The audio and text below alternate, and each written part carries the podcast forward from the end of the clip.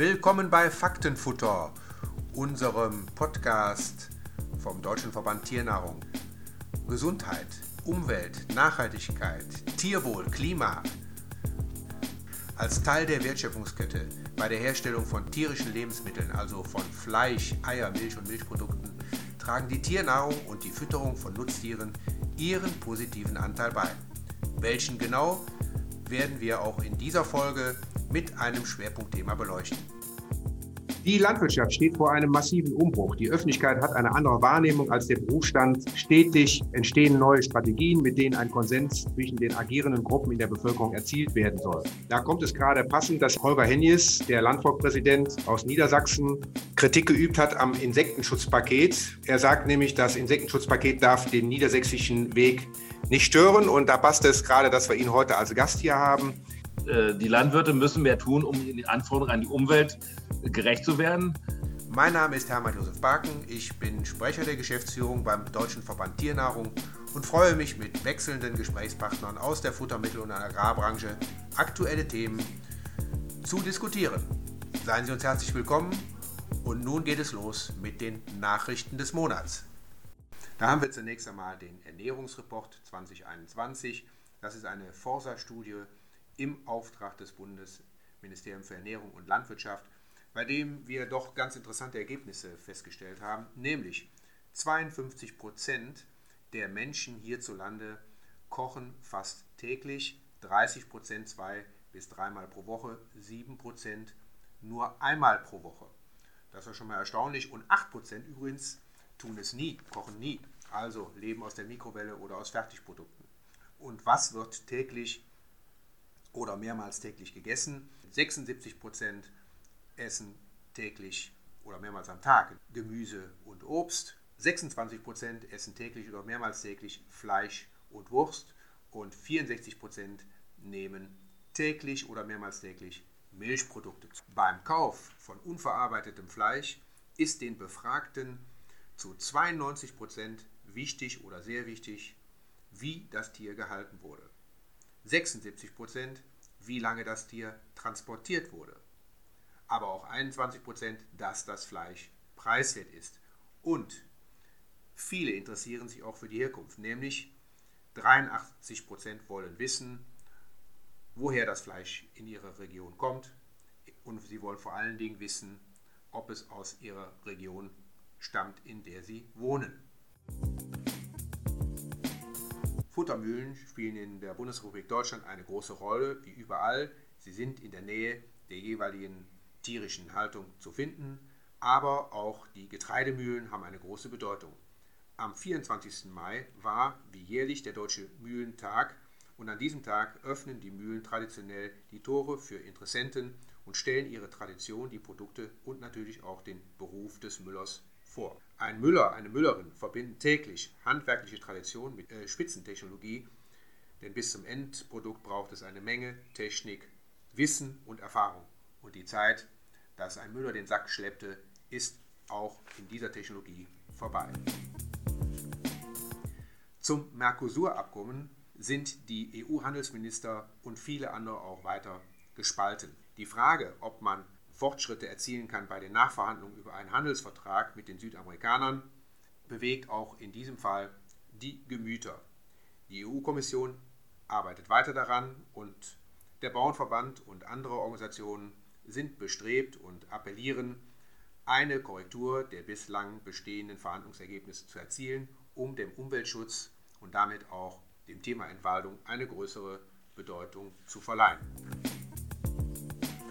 Die Debatte die Modernisierung des EU-Gentechnikrechts geht weiter. Nachdem die EU-Kommission einen Bericht vorgelegt hat und daraus auch erkennbar ist, dass das EU-Gentechnikrecht verändert werden muss, um die neuen innovativen Technologien auch entsprechend bei der Zulassung zu berücksichtigen, streiten sich die Gemüter, ob dies notwendig ist oder ob das vorhandene Recht ausreicht. Festzuhalten ist, dass auf jeden Fall auch die Verwendung moderner Agrarrohstoffe und die Frage, mit welchen technologischen Methoden sie hergestellt wurden und ob dies auch anerkannt wird von der Gesellschaft, wenn es zum Beispiel Gentechnik ist, neu geregelt werden muss und für die Futtermittelhersteller ebenfalls wichtig ist, wenn sie diese Rohstoffe einsetzen.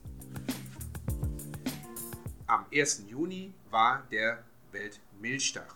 Dieser wurde von den Ernährungs- und Landwirtschaftsorganisationen der Vereinten Nationen und dem Internationalen Milchwirtschaftsverband initiiert, um Milch als globales Lebensmittel zu zeigen.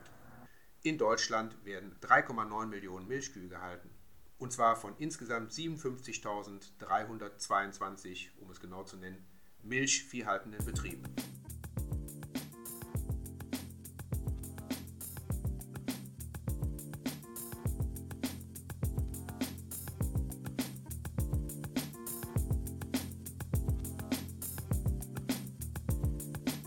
Die Landwirtschaft steht vor einem massiven Umbruch. Die Öffentlichkeit hat eine andere Wahrnehmung als der Berufsstand. Stetig entstehen neue Strategien, mit denen ein Konsens zwischen den agierenden Gruppen in der Bevölkerung erzielt werden soll. Da geht es um Fragen des Umweltschutzes, Naturschutz, Fragen der Ethik, der globalen Verfügbarkeit von Waren. Alles kommt auf den Prüfstand. Die Wirtschaftlichkeit äh, ist manchmal in den Hintergrund getreten.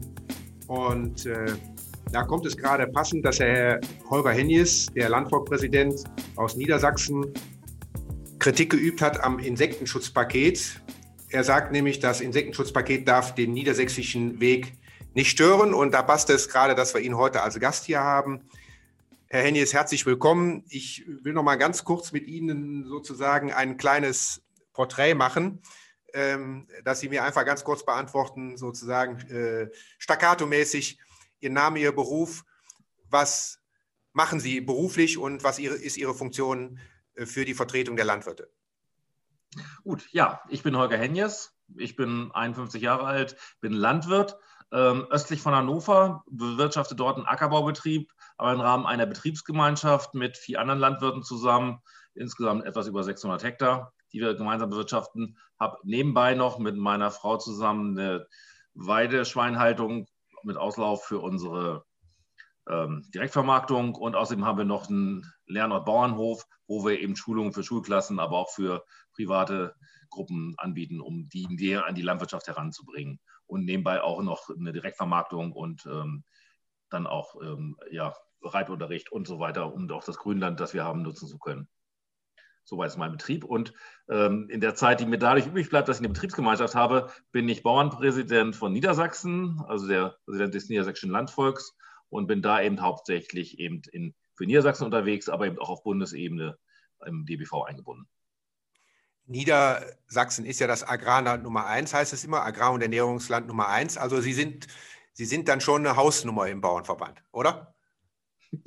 Also wenn es nach Körpergewicht geht, wahrscheinlich schon. Ähm, aber auch als zweitgrößter Beitragszahler werden wir da auch schon wahrgenommen, ja.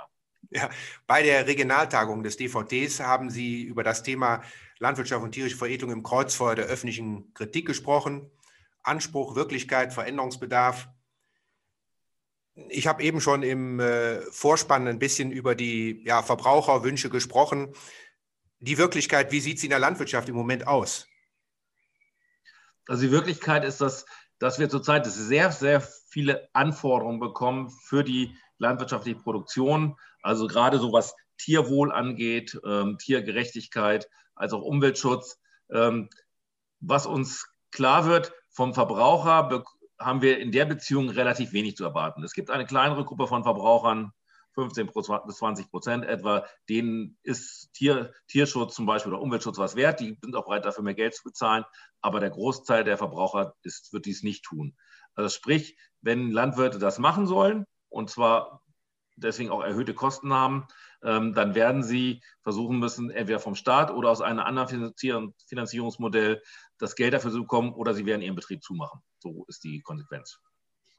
Also Sie würden sagen, der Verbraucher bezahlt an der Ladentheke nicht ja, die verschiedenen Aspekte, die wir uns wünschen, mehr Umweltschutz, mehr Tierwohl. Der Großteil der Verbraucher, der tut dies nicht. Wie, genau. wie, wie kommt das? Was, was glauben Sie? Ist es zu weit weg? Ist die, ist die Entfernung zu weit? Ich ist, man nennt das ja dieses Consumer Citizen Gap. Das ist in der Forschung schon lange bekannt, dass das Tun der Leute nicht dasselbe ist wie das Wünschen und Handeln. Aber das ähm, werden wir so jetzt nicht ändern können. Das, ist, das muss man als gegeben hingeben. Da kann man natürlich versuchen, durch Werbung, durch Informationen, das langfristig zu ändern. Aber für die aktuelle Diskussion oder auch mittelfristig müssen wir davon ausgehen, dass das eine Gesetzegröße ist, dass der Verbraucher selber die Veränderung, die er wünscht, nicht bezahlen wird. Zumindest der Großteil der Verbraucher wird das nicht tun. Mhm. Jetzt haben wir eine Menge an Veränderungsbedarf schon mal per Stichwort äh, dargestellt.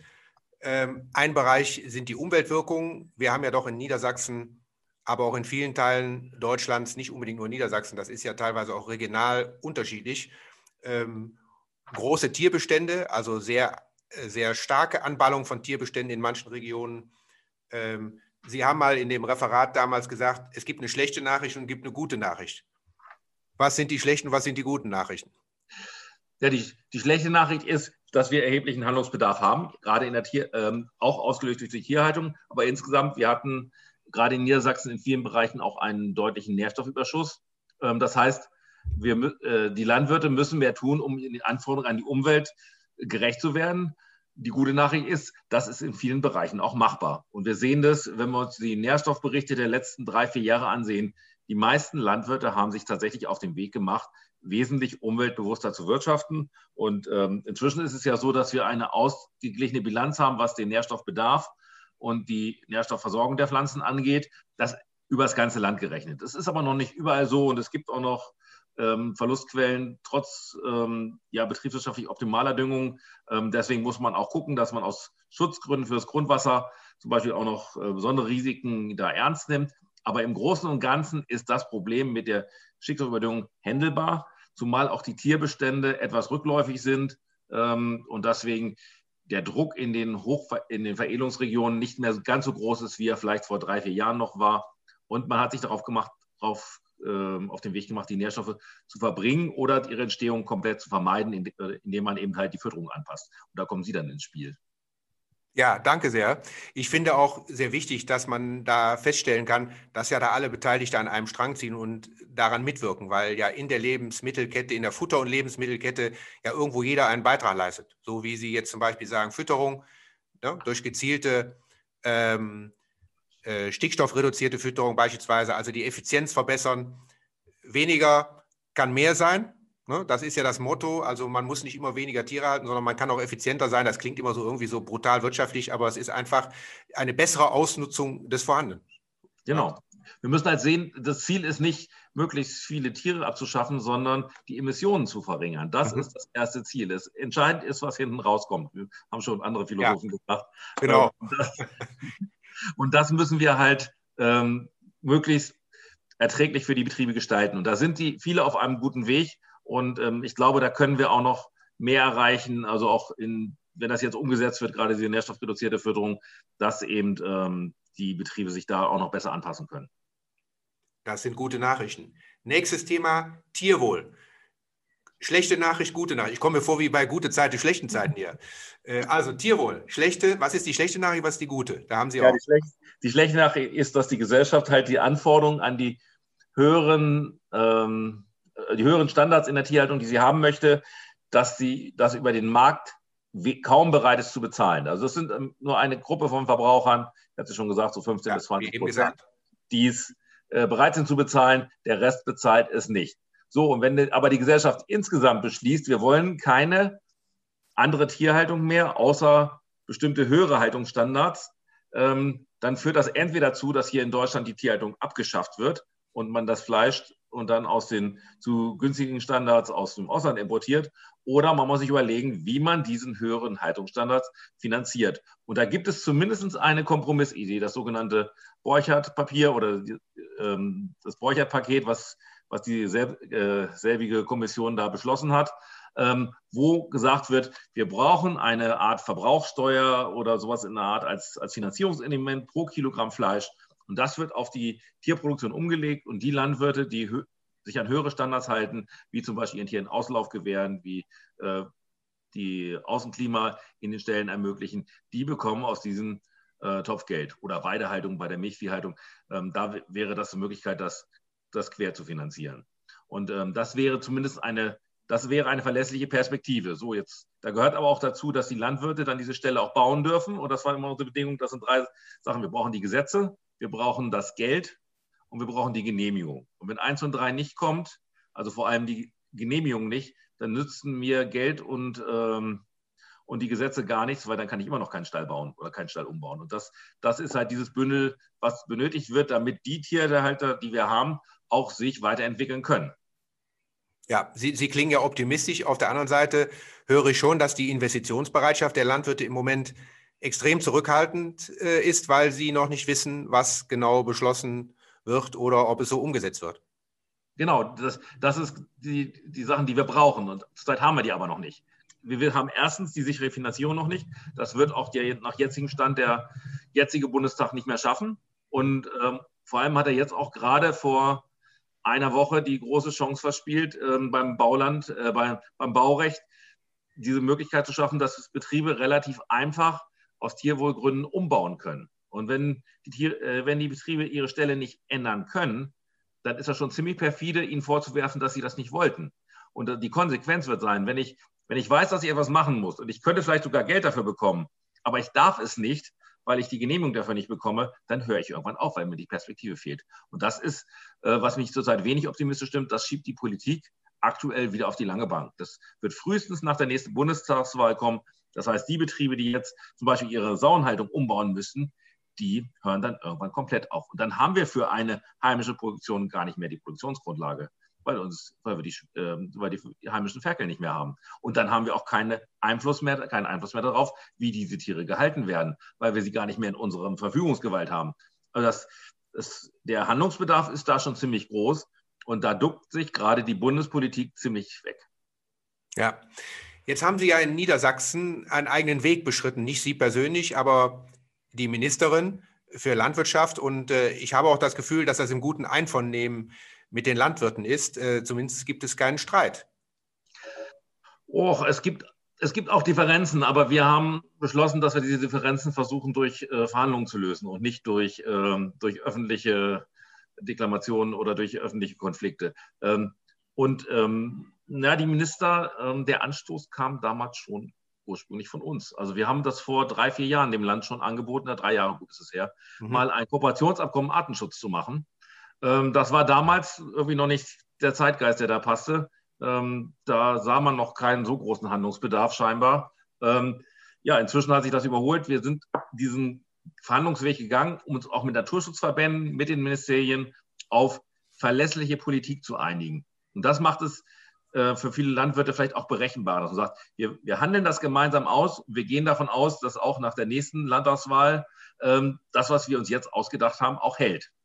Und da ja beide Parteien zugestimmt haben und sogar der ganze Niedersächsische Landtag einstimmig das angenommen hat, sind wir da optimistisch, dass wir diesen niedersächsischen Weg, soweit es in niedersächsischer Macht liegt, zumindest gerettet bekommen. Wir müssen ihn nur immer von außer außer niedersächsischen Einflüssen jetzt schützen, die versuchen, das Ganze überzuregulieren und durch, uns durch pauschale äh, Verbotsgesetze dann wiederum dahin zu zwingen, wo wir nicht hinwollen. Es gibt ja eine Menge, ähm, wie soll ich mal sagen, Arbeitskreise, Strategiegruppen, Zukunftskommissionen und so weiter. Haben Sie da überhaupt noch den Überblick? Sind Sie sich sicher, dass da was Gutes bei rauskommt oder diskutiert man sich zu Tode? Das kann, also gerade wenn ich immer so das Wort Strategie höre wenn es dann um Gruppen geht, ähm, dann kann das auch sehr fruchtlos sein. Also das muss man sagen, da gibt es bislang relativ wenig, ähm, häufig wenig konkrete Ergebnisse. Beim Niedersächsischen Weg war das anders, weil wir hatten das konkrete Ziel und auch einen enormen Zeitdruck, ähm, fertig werden zu müssen. Da mussten konkrete Gesetzesvorschläge hinten rauskommen. Das heißt, man, man musste sich auf das einigen, was uns später schwarz und weiß gedruckt findet. Und dann musste auch mit, das mit Geld hinterlegt werden, weil das kostet so und so viel. Und äh, da mussten, müssen jetzt aktuell die Verordnungen alle geschrieben werden, die das auch umsetzen, dass die Bauern zum Beispiel auch an ihr Geld kommen und dass die Naturschutzbetreuungseinrichtungen eingerichtet werden. Und das Gute ist dabei, äh, bei dieser Kommission hat man eine Erfolgskontrolle eingerichtet. Das ist ein ganz wichtiger Schritt, dass man sagt, wir, wir spätestens einmal im Jahr treffen wir uns und gucken, wie weit sind wir gekommen. Zurzeit treffen wir uns noch häufiger. Aber das ist so der Mindeststandard, dass man einmal im Jahr guckt, ähm, sind die Programme umgesetzt worden, haben wir welche von den Zielen, die wir uns gesetzt haben, ähm, erreicht oder wo müssen wir nachbessern. Das ist, das ist der Unterschied zu den meisten anderen Kommissionen, die dann doch sehr leicht in Palaverrunden ausarten. Und das, ähm, das liegt aber auch daran, dass man, wir hatten konkrete Ziele. Äh, wenn man so eine allgemeine Strategie für die Landwirtschaft erarbeiten will, das ist dann schon schwieriger, sich da auf da auch konkret zu werden. Also es ist leichter, einen, einen Auftrag haben, auch wenn er komplex ist, aber einen großen Auftrag zu haben, sei es eine Kohlekommission, sei es ein Niedersächsischer Weg, sei es eine Borchert-Kommission für die Tierhaltung äh, und diesen dann umzusetzen. Und wenn dann alle Einigungswillen haben, dann geht das auch. Ja, in der Borchert-Kommission ist ja auch über Geld gesprochen worden, also sprich, wie das kompensiert werden muss, wenn man zum Beispiel mehr Tiere auf weniger Raum halten soll, muss. Ähm, sind Sie da zuversichtlich, dass der Verbraucher dann letztendlich doch bezahlt? Äh, also weniger Tiere auf mehr Raum, glaube ich, andersrum. Ja. Also, Was habe ich gesagt? Habe ich es umgekehrt gesagt? Oh, Entschuldigung. Mehr Tiere auf weniger Raum. Nein, alles gut. Deutsche Fehlleistung. ja, ja. ja. Ähm, das, nein, der, der Verbraucher wird es bei einer vernünftigen Kennzeichnung zum Teil bezahlen. Also das denke ich schon, dass es dass äh, sich dadurch das Bewusstsein auch steigern wird, wenn man eine verlässliche einheitliche Kennzeichnung hat in verschiedenen Kennzeichnungsgruppen, dann wird es auch der Verbraucher an sich auch mehr bezahlen, das schon, und wenn auch die Herkunft gesichert ist, aber das wird nicht ausreichen. Und deswegen kamen wir ja auf die Idee, dieses zusätzliche Finanzierungselement, zum Beispiel wie eine Abgabe pro Kilogramm Fleisch ähm, einzurichten oder eine Erhöhung der Mehrwertsteuer auf tierische Produkte. Wahrscheinlich werden wir das brauchen, um insgesamt das Volumen zu kriegen, das man braucht. Diese sind ja dann doch mehrere Milliarden, die jährlich gebraucht werden, um dies mhm. zu machen. Also wir reden drei bis vier Milliarden pro Jahr. Das sind so große Summen, ähm, die werden wahrscheinlich nicht allein vom Verbraucher kommen. Mhm. Und dann gibt es ja noch die Alternative, voll umsteigen auf Öko. Fragezeichen. Ja. Das ist für viele Betriebe auch eine Option. Und die nutzen sie jetzt auch, weil es auch gefördert wird, ähm, weil der Markt zurzeit noch ganz gut ist für, diese, für diesen Ökobereich. Und ähm, das macht dann auch so lange Sinn, solange man diesen Markt nicht überfordert. Wenn man jetzt massiv Betriebe in den Ökolandbau drückt, äh, sozusagen fast zwangsweise oder durch, durch massive Förderung, läuft man natürlich Gefahr, dass man die, dass es auch da zu Preisabstürzen kommt und dass dann die Betriebe, die das schon machen, dann nicht mehr einträglich wirtschaften können. Also das muss man mit sehr viel Augenmaß machen und da kann, man, kann es auch ein zu viel der Förderung geben. Das muss man immer berücksichtigen. Ähm, ein Großteil des ähm, Einkommens der Ökobetriebe soll immer noch aus den Marktpreisen kommen. Ähm, und die Förderung soll das nur ein bisschen ergänzen und vielleicht die Umstellung erleichtern. Wenn man aber da zu viel des Guten tut, dann ist das kontraproduktiv. Ich würde Sie jetzt mal fragen, welche Motivation geben Sie den Landwirten jetzt so als Abschluss mit? Das ist ja mal spannend, äh, wenn man jetzt nicht Landwirt ist und äh, Ihnen zuhört wie Sie das Thema angehen und wie offen Sie eigentlich für die verschiedenen Lösungen sind. Was geben Sie jetzt dem Landwirt mit auf den Weg? Also Sie sind Verbandsfunktionär, aber Sie müssen ja trotzdem aufgrund Ihrer ganzen Erkenntnisse mal dem Landwirt eine Empfehlung geben. Sie haben jetzt da in Berlin dies gesehen und in, in Hannover jenes gesehen. Und äh, ja, was würden Sie dem Landwirt jetzt mit auf den Weg geben, damit er optimistisch bleibt?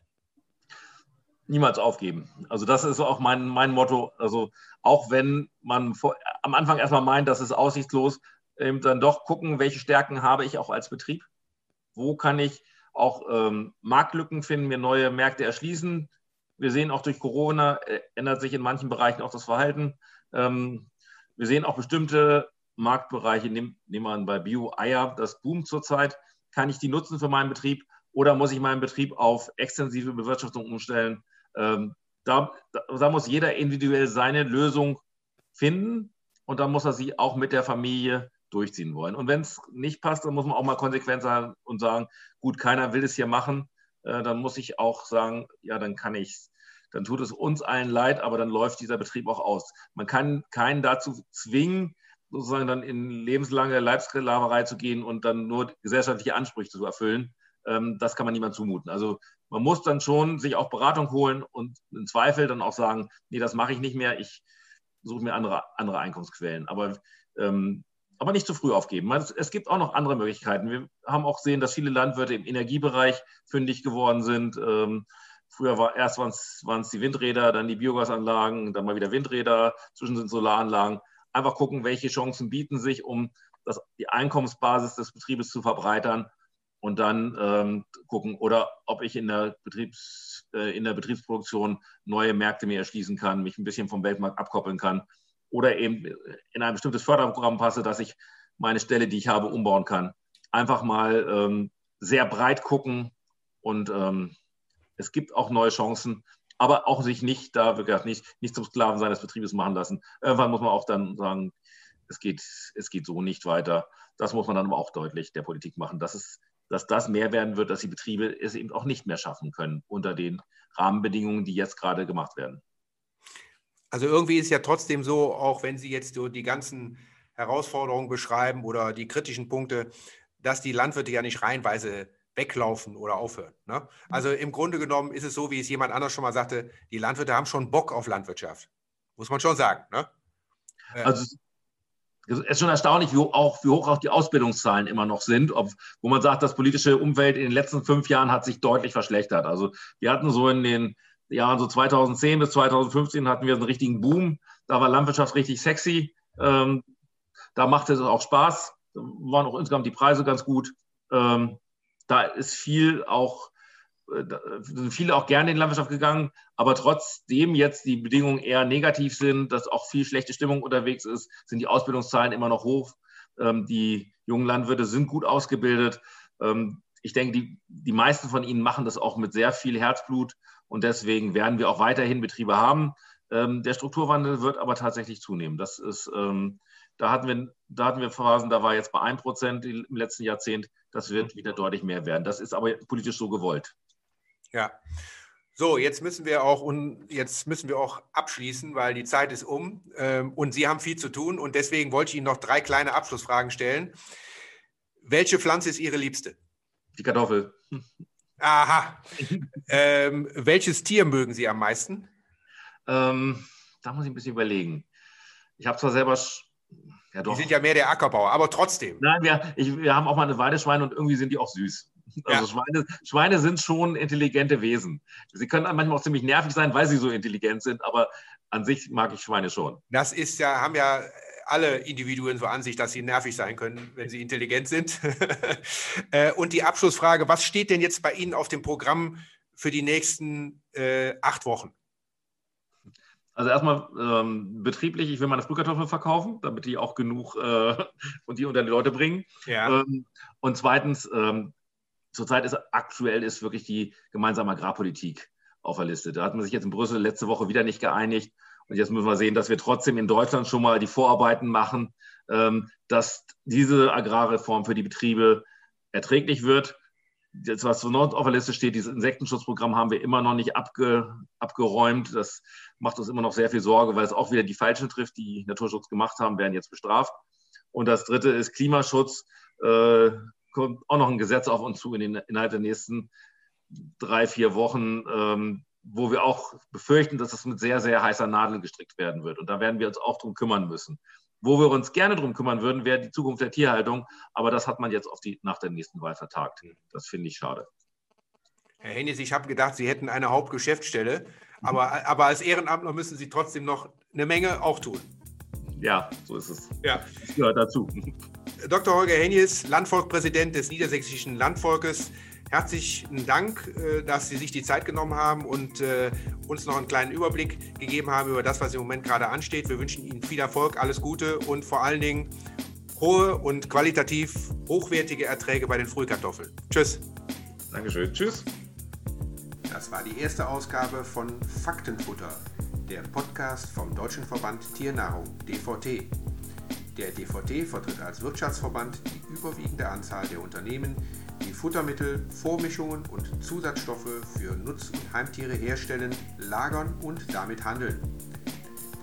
Herzlich willkommen zu unserem nächsten Podcast in einem Monat.